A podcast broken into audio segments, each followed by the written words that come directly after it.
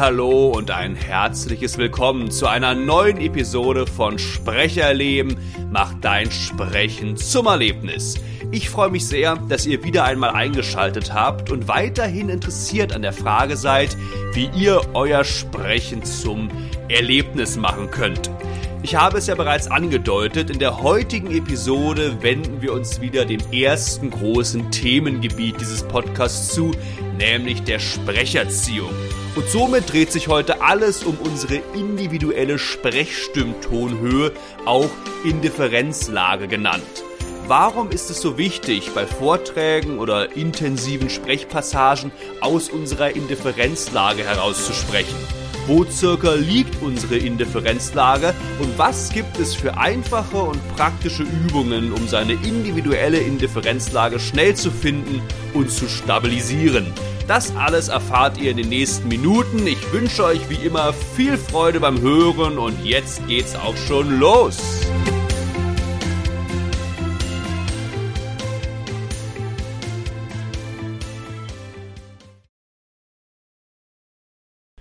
So, kommen wir noch mal kurz zu der Frage, was denn mit dem Begriff Indifferenzlage eigentlich gemeint ist. Ich habe es ja eben schon angedeutet, die Indifferenzlage beschreibt unsere individuelle normale Sprechstimmtonhöhe, aus der wir immer sprechen sollten.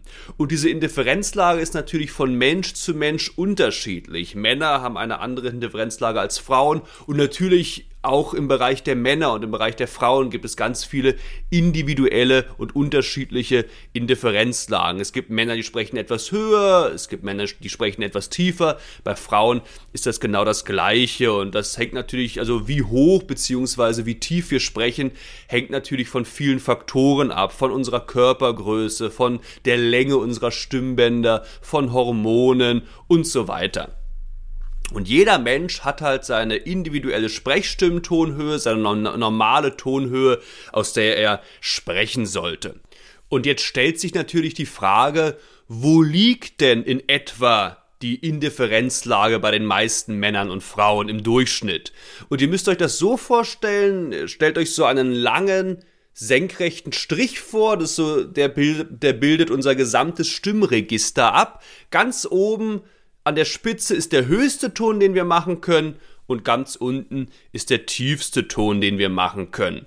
Und diese, dieses Stimmregister lässt sich jetzt in drei Drittel einteilen, das unterste Drittel, das mittlere Drittel und das oberste Drittel. Und bei den meisten Männern und Frauen liegt die Indifferenzlage im Übergang vom ersten zum zweiten Drittel. Sie liegt also nicht in der Mitte. Das ist auch eine Frage, die ich bei Seminaren gerne stelle an meine Seminarteilnehmerinnen und Seminarteilnehmer. Wo glaubt ihr, liegt denn im Durchschnitt unsere Indifferenzlage? Viele sagen da in der Mitte, aber die Indifferenzlage liegt nicht in der Mitte, sondern etwas weiter drunter wie gesagt, im Übergang vom ersten zum zweiten Drittel. Das kann man auch an, am eigenen Leib ganz gut erfahren, wenn ihr nämlich mal ausprobiert, wo ihr mehr Spielraum habt. Habt ihr mehr Spielraum von der Tonhöhe nach oben oder habt ihr mehr Spielraum von der Tonhöhe her nach unten? Wenn ihr das mal ausprobiert, stellen vermutlich die meisten von euch fest, dass nach oben hin mehr Spielraum ist als nach unten. Also ich kann jetzt mal versuchen, den tiefsten, also das ist jetzt in etwa, ich versuche jetzt ja gerade aus meiner Indifferenzlage herauszusprechen. Das ist so meine normale Sprechstimmtonhöhe, aus der heraus ich gerade spreche. Und jetzt versuche ich mal, meine Stimme etwas tiefer klingen zu lassen. Ich versuche jetzt mal, den tiefsten Ton zu machen, den ich machen kann im Bezug auf mein Stimmregister. Das wäre in etwa der Ton, Hallo, hallo, ich versuche nun ganz tief zu sprechen. Das wäre also so das letzte Drittel, was ich jetzt runtergehe. Und jetzt versuche ich mal äh, mit dem höchst, in den höchsten Tönen zu sprechen, die ich machen kann. Das würde sich in etwa so anhören. Hallo, hallo, na, wie geht's euch heute? Hihihi, ne? Und ihr merkt vermutlich, dass ich nach oben hin weit mehr Spielraum habe als nach unten. Das ist meine normale Sprechstimmtonhöhe und jetzt gehe ich nach oben, fast schon die Kopfstimme. Ja, sogar eine Kopfstimme, Kopfstimme ist das. So beat it, beat it, beat it. Genau. Und jetzt Und wenn ich jetzt nach unten gehe, merkt man, das ist schon tiefer auf jeden Fall. Das ist nicht meine individuelle Sprechstimmtonhöhe. Aber ich habe deutlich weniger Spielraum als nach oben. Und vermutlich ist das bei euch auch etwa so. Natürlich, die Indifferenzlage ist individuell. Bei manchen sitzt die Indifferenzlage noch etwas höher als im Übergang vom ersten zum zweiten Drittel. Bei manchen noch etwas tiefer. Bei mir vielleicht sogar noch ein bisschen tiefer. Aber dieser Übergang vom ersten zum zweiten Drittel ist in etwa so der durchschnittliche Punkt der meisten Indifferenzlagen. Und bei euch ist es vermutlich auch so. Wie gesagt, probiert das gerne mal aus, dass ihr nach oben her, nach oben hin mehr Spielraum habt als nach unten. Soweit also zur durchschnittlichen Lage der Indifferenzlage. Und jetzt ist ganz interessant, und zwar haben Männer durchschnittlich eine Sprechstimmtonhöhe von 110 Hertz. Das sind natürlich auch wieder Durchschnittswerte. Es gibt Männer, die sprechen über den 110 Hertz. Es gibt Männer, die sprechen unter den 110 Hertz. Aber das ist so der Durchschnittswert von Männern. Und der hat sich auch in den letzten, ja, ich sag mal 60, 70, 80 Jahren nicht groß verändert. Also ganz früher natürlich, in der Antike oder im Mittelalter, waren die Menschen ja noch kleiner. Die, auch die Männer waren kleiner deswegen waren die Stimmbänder kürzer und deswegen haben damals vermutlich auch die Männer höher gesprochen. Aber so in den letzten Jahrzehnten haben Männer durchgängig mit einer Tonhöhe von 110 Hertz gesprochen. Und jetzt ist ganz interessant, denn das zeigt auch so, wie so gesellschaftliche Veränderungen unsere Tonhöhe, mit der wir sprechen, beeinflussen. Frauen haben vor 50, 60 Jahren im Durchschnitt noch doppelt so hoch gesprochen wie Männer. Mit einer Frequenz von 220 Hertz. Das ist eine ganze Oktave höher. Das war, wie gesagt, noch so in den 50er, 60er vor allem. Und jetzt haben aber Studien ergeben, dass in den letzten Jahren sich die Frauen von der Tonhöhe her sehr den Männern angeglichen haben. Frauen reden nach Stand der heutigen Wissenschaft mit einer Frequenz von 168 Hertz. Das heißt, sie sprechen natürlich noch höher als Männer im Durchschnitt, aber nun nicht mehr doppelt so hoch wie 220 Hertz, sondern sie haben sich den Männern angeglichen, sprechen mit 168 Hertz und das ist im Durchschnitt nur noch eine Quinte höher. Und diese Stimmangleichung der Frauen an die Tonhöhe der Männer hat natürlich auch viel mit Emanzipation zu tun. Das zeigt halt, wie ich gerade meinte, wie auch gesellschaftliche Entwicklungen sich auf unsere Sprache, vor allem aber auch auf unsere Stimme auswirken. Frauen sind immer mehr in Führungspositionen. Es könnte vermutlich noch etwas mehr sein, aber dennoch im Vergleich, wie gesagt, zu den 40er, 50er, 60er Jahren hat sich da ja schon einiges getan. Und Studien, Studien haben auch gezeigt, dass Menschen, die etwas tiefer sprechen, vertrauenswürdiger rüberkommen, durchsetzungsstärker sind. Und das sind ja alles wichtige Eigenschaften, die man auch in, in Führungspositionen braucht. Und ja, wenn man so das typische Rollenbild der Frau in den 50ern sich anschaut, ja, Frauen waren vielleicht höchstens irgendwie Sekretärinnen, sollten ja so schön freundlich, schön harmlos klingen. Wollen Sie noch Kaffee, lieber Chef? Ja, genau. Deswegen haben die Frauen da einfach höher gesprochen, um wie gesagt, schön schön, schön äh, harmlos rüberzukommen. Und jetzt hat sich das ja auch verändert. Es gibt immer mehr Frauen auch in Führungspositionen, die sich durchsetzen müssen, die auf Augenhöhe mit ihren männlichen Kollegen kommunizieren. Und das hat dann dazu geführt, dass sich die Indifferenzlage der Frauen im Durchschnitt nach unten entwickelt hat und sich den Männern angeglichen hat. Von einer Quinte höher, äh, von einer, äh, sorry, von einer Oktave höher zu einer Quinte höher. Das finde ich immer ganz interessant.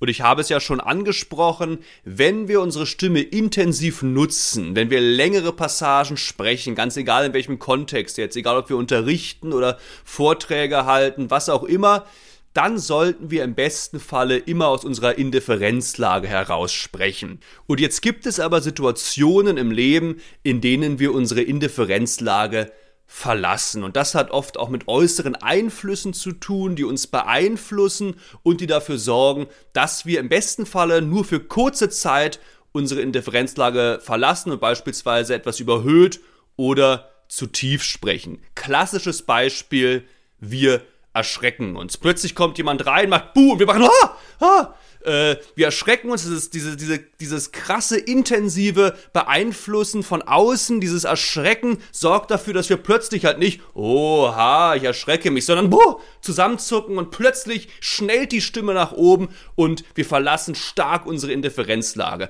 Im besten Falle ist das natürlich so, dass dieser Vorgang kurz ist. Also wir machen nicht, oh, und dann sprechen wir drei Minuten viel zu hoch, sondern wir machen kurz, ha! Und dann aber, oh, hast du mich erschreckt, sprechen wir möglichst schnell wieder aus unserer Indifferenzlage.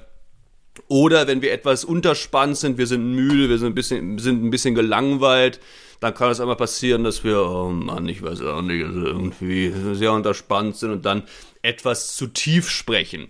Und das ist natürlich, diese Vorgänge, die ich gerade geschildert habe, die sind natürlich total normal. Und das ist komplett in Ordnung, dass man in manchen Situationen außerhalb seiner Indifferenzlage spricht, weil wir sind ja alles Menschen, wir sind lebendig, wir sind keine Roboter, die ständig aus unserer Indifferenzlage heraussprechen, sondern uns, uns begegnen verschiedene Situationen im Leben, die etwas mit uns machen, mit unserer Körperlichkeit und auch mit unserer Stimme. Und deswegen ist das kein Problem, weil wir lebendig sind, dass wir hin und wieder unsere Indifferenzlage verlassen.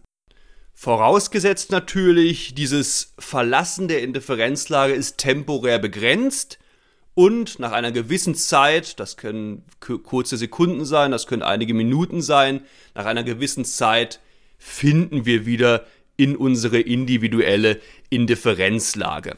Und problematisch wird es jetzt, wenn wir wirklich dauerhaft aufgrund verschiedener Einflüsse, Stimmüberanstrengung, was auch immer, außerhalb unserer Indifferenzlage sprechen. Klassisches Beispiel, eine Lehrerin steht vor ihrer Klasse, die Klasse ist laut, die Lehrerin muss die ganze Zeit eine laute Klasse ansprechen, spricht laut, laut, nutzt die Kraft, also nimmt die Kraft, die sie dafür braucht, aus dem Kiefer-Kehlkopf-Bereich, jetzt seid still, äh! und das kann irgendwann dazu führen, dass die Lehrerin überhöht spricht, ihre Indifferenzlage für den gesamten Tag verlässt, überhöht spricht und das führt dann zu stimmlichen Belastungserscheinungen, beziehungsweise das kann zu stimmlichen Belastungserscheinungen wie Heiserkeit, wie Stimmmattheit, wie, wie Schmerzen beim Sprechen, im schlimmsten Fall sogar führen.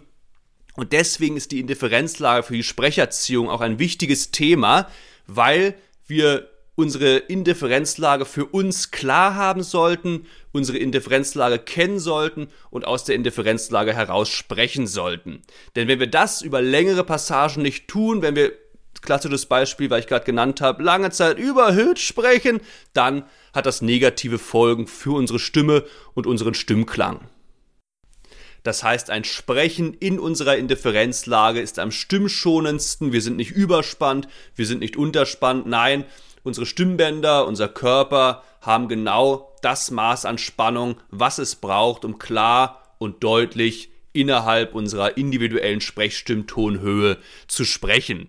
Und natürlich auch, wenn wir uns nochmal kurz der Sprechkunst zu, ein Sprechkünstler, eine Sprechkünstlerin, da, da kann es ja auch mal sein, dass die irgendwelche Rollen verkörpern müssen oder Texte sprechen müssen, wo sie lang, längere Passagen etwas überhöht sprechen müssen, je nach Rolle, die sie haben, je nach Figur.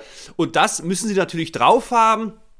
Aber auch da ist es wichtig, deswegen haben Sprechkünstlerinnen und Schauspieler ja auch Sprecherziehungsunterricht, dass sie nach, einer, nach einem langen Abend, wo sie vielleicht mehrere Stunden in dieser Rolle ges gesprochen haben, dass sie dann auch wieder Übungen kennen, die ihnen helfen, ihre Indifferenzlage wiederzufinden. Weil wenn sie, wenn sie das nicht schaffen würden, wenn sie nach der, nach der Vorführung immer noch oberhalb, der, überhalb ihrer Indifferenzlage sprechen würden, dann kann das sehr gut passieren, dass sie dadurch ihre Stimme kaputt machen würden auf Dauer.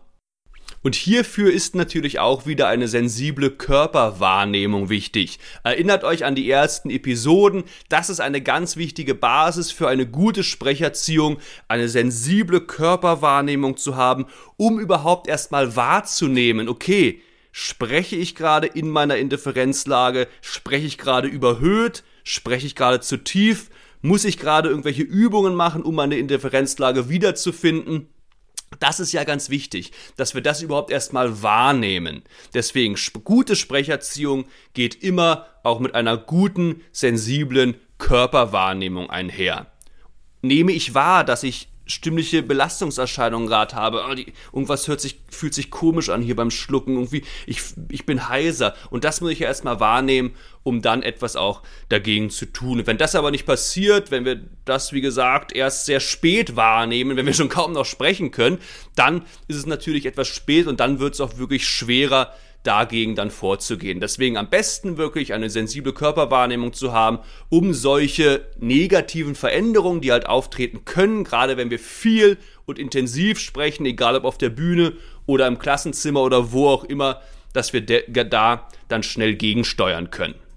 Gut, und als nächstes stelle ich euch nun ein paar Übungen vor, die euch helfen sollen, eure individuelle Indifferenzlage erstmal wahrzunehmen, zu erspüren, dass ihr merkt, okay, das ist meine normale Tonhöhe, aus der sollte ich sprechen, um dann auch mit Hilfe der Übungen eure Indifferenzlage wiederzufinden, wenn ihr sie mal verlasst. Das heißt, ihr sprecht langere, Pass längere Passagen vor Menschen, ihr sprecht, sprecht, sprecht und irgendwann merkt ihr, äh, okay, ihr seid so ein bisschen eng im Hals, die Stimme hört sich etwas heiser, überhöht an. Was könnt ihr jetzt tun, um eure Indifferenzlage wieder zu deckeln, eure Indifferenzlage wiederzufinden, um dann aus eurer Indifferenzlage heraus weiter zu sprechen, um die Stimme möglichst gut zu schonen. Und wenn es um die Frage geht, wie wir mit präsenter, lauter, gut verständlicher Stimme zu einer großen Zuhörerschaft sprechen können, wenn es darum geht, ist natürlich nicht nur die Indifferenzlage von Bedeutung. Da gibt es auch noch ein paar andere Faktoren, dass wir das Zwerchfell mitnehmen, dass wir die Kraft aus der Körpermitte nehmen, dass wir möglichst entspannt im Kiefer-Kehlkopf-Bereich bleiben. Und mit diesen Faktoren, mit diesen Techniken werden wir uns im weiteren Verlauf des Podcasts auch noch beschäftigen. Aber dieses Sprechen innerhalb unserer Indifferenzlage ist erstmal eine ganz wichtige Basis und deswegen beschäftigen wir uns heute schon damit, um dann auch im weiteren Verlauf des Podcasts noch mehr Übungen und Techniken zu erlernen, die dann auch nochmal außerdem dafür wichtig sind, wirklich kräftig und präsent zu sprechen. Und eine Übung, die sich wunderbar dafür eignet, um seine Indifferenzlage erstmal zu finden, kennt ihr auch schon. Das ist eine Übung aus unserem Aufwärmprogramm. Erinnert euch, und zwar haben wir da ja zu Beginn unseren Körper abgeklopft dann das Brustbein, was ja auch für unsere Aufrichtung sehr wichtig ist, abgeklopft. Und während wir das getan haben, haben wir möglichst emotionslos einfach auf oh, getönt. Hm, ja. Und das ist schon so ein möglichst emotionsloser oh. Also, also sobald wir irgendwie aufgeregt oh, machen, verlassen wir unsere Indifferenzlage. Möglichst entspannt, emotionsloser oh, Tönen. Oh. Und da versteht ihr mich, das entspricht dann schon gut unserer Indifferenzlage. Das ist dann der Ton, den ihr dann wahrnehmt. Der Ton eurer Indifferenzlage. Das ist die erste wunderbare Übung, um die Indifferenzlage erstmal für sich klar zu kriegen. Wo liegt man in der Indifferenzlage? Möglichst entspannt und emotionslos. Hm, tönen, ja, eine wunderbare Übung. Eine andere Möglichkeit, um seine Indifferenzlage zu finden, ist so ein nachdenklicher hm, hm, hm, Verstehlaut. Also da könnt ihr euch wirklich aus so ans Kind fassen, denkt nach, geht so ein bisschen diese nachdenkliche Haltung und macht so mhm, Ah, okay. Hm, hm, hm, hm, hm. Oder so nach, oder so, hm, so ein Abwägen, so, hm, hm. Hm, okay, hm, und dieser Ton ist dann schon, also nicht irgendwie emotionsgeladen hm machen, sondern wirklich so ein möglichst emotionslos Tönen. Und das ist dann schon eine sehr gute Möglichkeit, um seine Indifferenzlage zu finden. Ihr merkt, diese Übungen sind kein Hexenwerk. Die sind nicht wirklich äh, schwer. Wir werden uns im weiteren Verlauf des Podcasts auch noch mit etwas komplizierteren Übungen beschäftigen. Aber diese Übungen, die heute dran sind, diese Übungen, die uns helfen sollen, unsere Indifferenzlage zu finden, die sind erstmal relativ einfach durchzuführen. Das empfehle ich euch, euch auch, wenn ihr unterrichtet, wenn ihr einen Vortrag haltet, wenn ihr sprecht. Einfach, ich habe ja gesagt, das Aufwärmprogramm sowieso regelmäßig üben, vielleicht sogar, wenn ihr fünf bis zehn Minuten Zeit habt, nochmal Körper abklopfen, die Marionettenübung machen.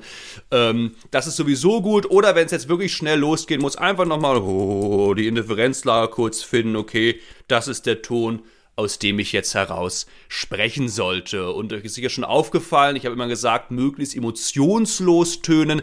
Das ist tatsächlich äh, auch so gemeint, weil ich habe es ja angesprochen, die Emotion ist so ein bisschen in Anführungsstrichen die Feindin der Indifferenzlage. Sobald wir in starke Emotionen gehen, oh, ich habe mich erschrocken, das kannst du doch nicht machen. Kennt ihr vielleicht, wenn ihr sehr wütend seid, spricht mal ein bisschen schrill. Ich habe gesagt, wir sind keine Roboter, das ist in Ordnung. Aber wenn es jetzt darum geht, seine Indifferenzlage zu finden und zu stabilisieren, sollten wir auf die Emotionen möglichst verzichten und dann oh, hm, einfach hm, hm, tönen, um damit seine Indifferenzlage zu finden. Ein weiteres Bild, was auch noch ganz schön ist, was ich auch häufig verwende, ist das, dass ihr vor dem Eisladen steht. Stellt euch vor, ihr steht vor einem Eisladen, der hat viele äh, leckere Eissorten vor euch aufgebaut und ihr steht jetzt vor diesen Eissorten und ihr müsst jetzt überlegen, welche Eissorte wollt ihr euch kaufen und ihr steht davor. Hm, erstmal nachdenken, hm, na, schwierig. Und jetzt kann aus diesem hm laut äh, hier, jetzt können daraus natürlich auch wieder Wörter entstehen, beispielsweise, hm, was nehme ich nur, was nehme ich nur, Erdbeer oder Stracciatella, hm, Mango oder Pfirsich, Wörter, aus diesen Lauten entstehen jetzt Wörter, die wir schön in unsere, in, aus unserer Indifferenzlage heraus sprechen. Wenn ihr zu Hause eine Partnerin, einen Partner zur Verfügung habt, könnt ihr, könnt ihr auch mal durch den Raum laufen und wenn ihr euch dann seht, freundlich zunicken auf so einen, mhm, könnt auch gerne mal Hallo, Hallo, guten Tag sagen, guten Tag. Hier ganz wichtig, auch natürlich wieder nicht überfreundlich sein, nicht irgendwie wie die Sekretärin aus den 50er Jahren. Guten Tag, hallo, ah, ich bin freundlich. Das ist dann wieder oberhalb eurer Indifferenzlage. Seid zugewandt. Ihr dürft natürlich auch freundlich sein. wenn es um die Indifferenzlage geht, soll es jetzt nicht heißen, dass ihr roboterhaft durch die Gegend lauft und Hallo.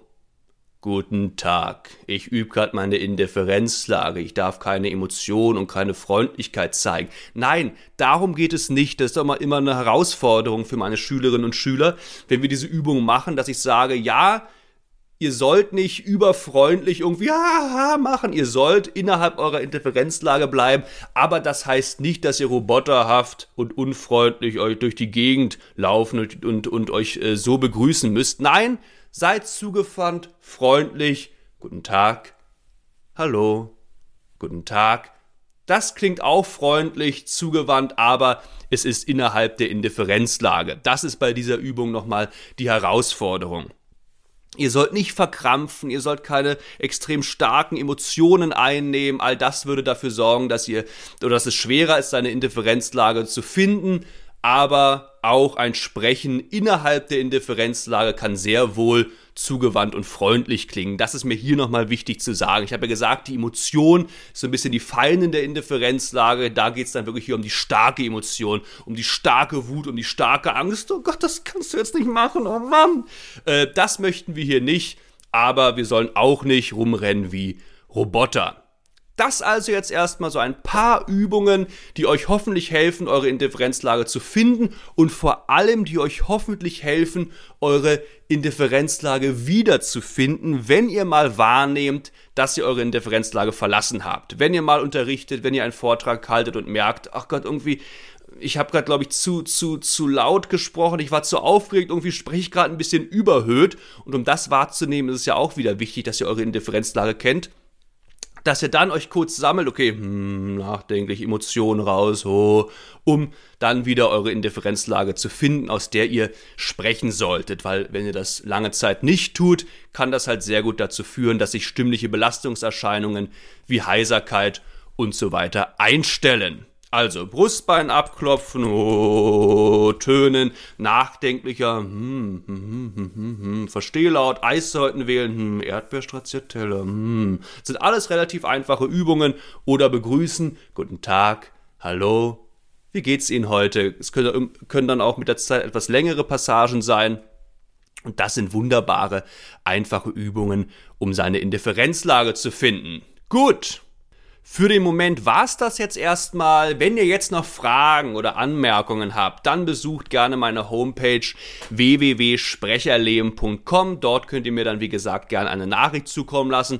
Auch wenn ihr vielleicht noch Fragen zu den Übungen habt. Alternativ könnt ihr mir auch direkt auf Facebook oder Instagram schreiben. Ihr findet mich hier unter Markus Feuss Sprecherleben. Und es würde mich natürlich sehr freuen, wenn ihr mich abonnieren würdet. Gerade auch, weil ich jede Woche spannende Infos und Tipps rund um das Thema Sprechen veröffentliche. Das ist dann nochmal die perfekte Ergänzung zu diesem Podcast. Und es gibt auch noch eine dritte Möglichkeit, zu mir Kontakt aufzunehmen, nämlich indem ihr mir einfach eine E-Mail schreibt. Meine E-Mail-Adresse lautet markusfeuss.aol.com und natürlich habe ich in der Episodenbeschreibung wie immer nochmal all diese Infos für euch zusammengefasst. So, und in dieser Episode ist ein sehr wichtiger Begriff aufgetaucht, und zwar der Begriff stimmliche Belastungserscheinungen, wie beispielsweise Heiserkeit, stimmliche Mattheit, ein Kratzen im Hals, eben all das, was passieren kann, wenn wir lange Zeit außerhalb der Indifferenzlage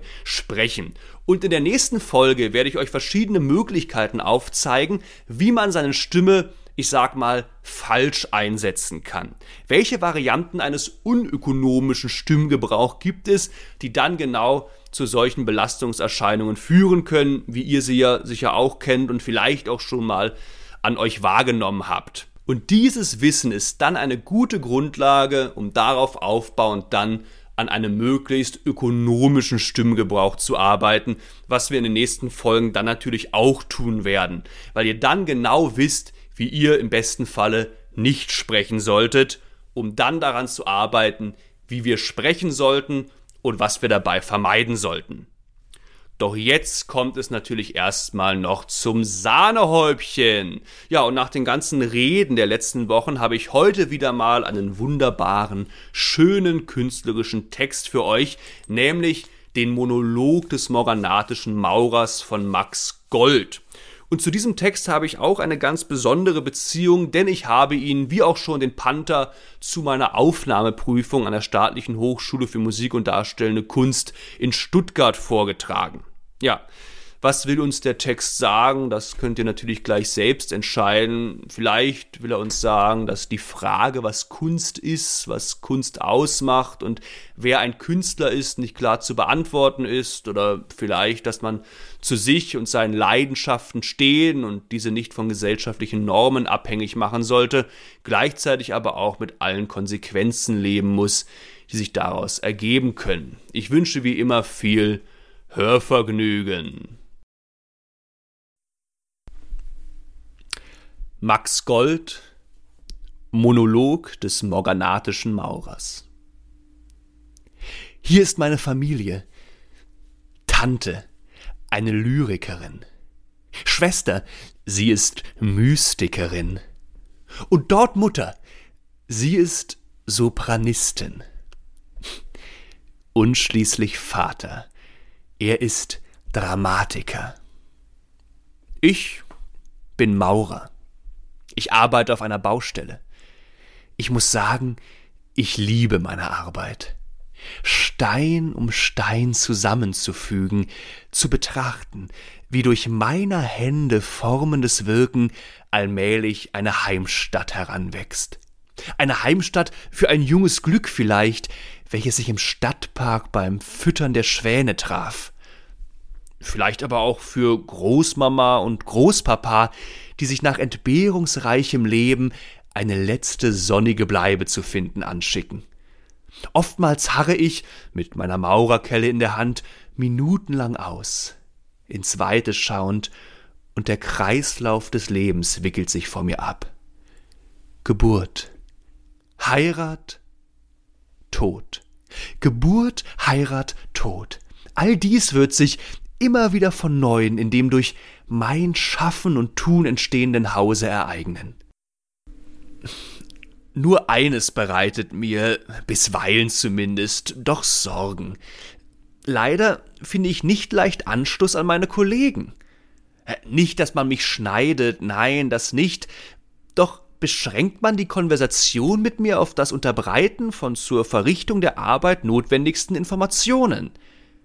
Gern ja, sehr gern sogar würde ich mit den anderen Arbeitern in der Pause im Baustellenwagen plaudernd einen trockenen Martini einnehmen. Aber wenn ich komme, sitzen sie schon alle da und trinken Bier, und keiner bietet mir einen Sitzplatz an, so dass ich allein neben ihnen stehend und schweigend meinen Martini trinken muss. Neulich fügte man mir eine kleine, ja sicher nur scherzhaft gemeinte Boshaftigkeit zu. Einer der Arbeiter versteckte meine Kühltasche, in der ich das Eis für meinen Martini aufzubewahren pflege. Und so musste ich auf meinen Pausendrink verzichten. Die anderen tranken ihr Bier, als ob nichts geschehen wäre. Unlängst wurde mir doch alles ein wenig schwer, und ich suchte Trost bei einem älteren Kollegen, fing ihn auf dem Heimweg ab, nahm ihn bei den Händen und sprach über mich und meine Familie. Ich habe, glaube ich, auch ein wenig geweint. Doch er starrte mich nur unverwandt an und lief fort. Dennoch möchte ich mich nicht beklagen, denn ich habe ja meine Familie. Tante, eine Lyrikerin. Schwester, sie ist Mystikerin. Und dort Mutter, sie ist Sopranistin. Und schließlich Vater. Er ist Dramatiker. Er schreibt gerade ein Drama. Ich bin Maurer. Ich arbeite auf einer Baustelle.